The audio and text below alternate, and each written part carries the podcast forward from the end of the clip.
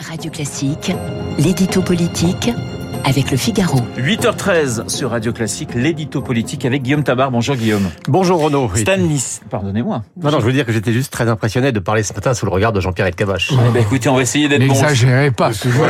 Stanislas Guérini présente ce matin au Conseil des ministres une réforme de la haute fonction publique. Peut-on parler d'une révolution administrative? Écoutez, si le propre d'une révolution, c'est de susciter la colère de ceux qui sont concernés, alors oui, c'est une révolution. Euh, qui aurait imaginé, par exemple, que les diplomates, les aristocrates du Quai d'Orsay, allaient se mettre en grève et manifester dans la rue.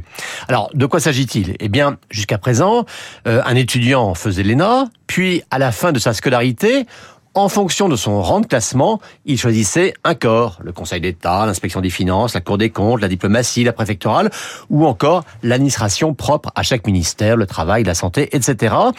Et ensuite, il faisait toute sa carrière dans ce même corps durant trois ou quatre décennies. Et tout ça, ça sera fini.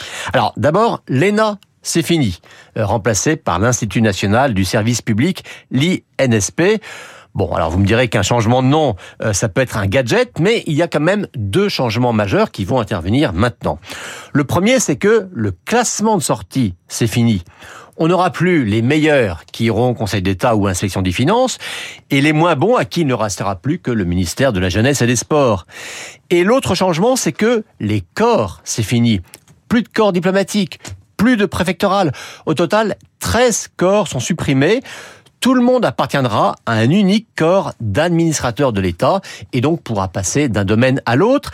Et c'est ça qui provoque la fureur des hauts fonctionnaires euh, qui considèrent que pas plus qu'on peut être euh, boulanger, puis plombier, puis informaticien, on peut comme ça être préfet un jour, ambassadeur un deuxième ou inspecteur du travail un troisième.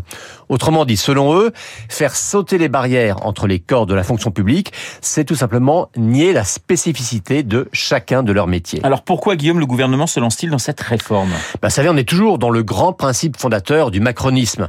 Sortir de la logique des rentes, sortir des carrières tracées d'avance et qui avancent toutes seules pour privilégier le mérite.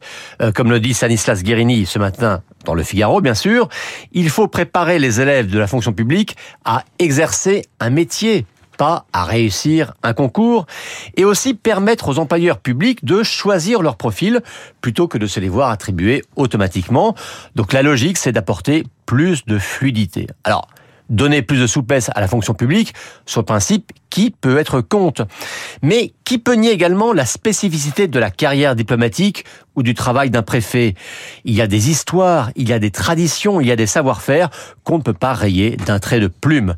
Alors, entre le corporatisme qui sclérose et la création d'une sorte d'open space de fonctionnaires euh, qu'on dépasserait comme des pions, eh bien, il y a peut-être à retrouver un peu d'esprit de finesse. je vais vous rassurer, vous avez été bon ce matin, Guillaume Tabar, comme tous les jours. L'édito politique signé Guillaume Tabar tout de suite.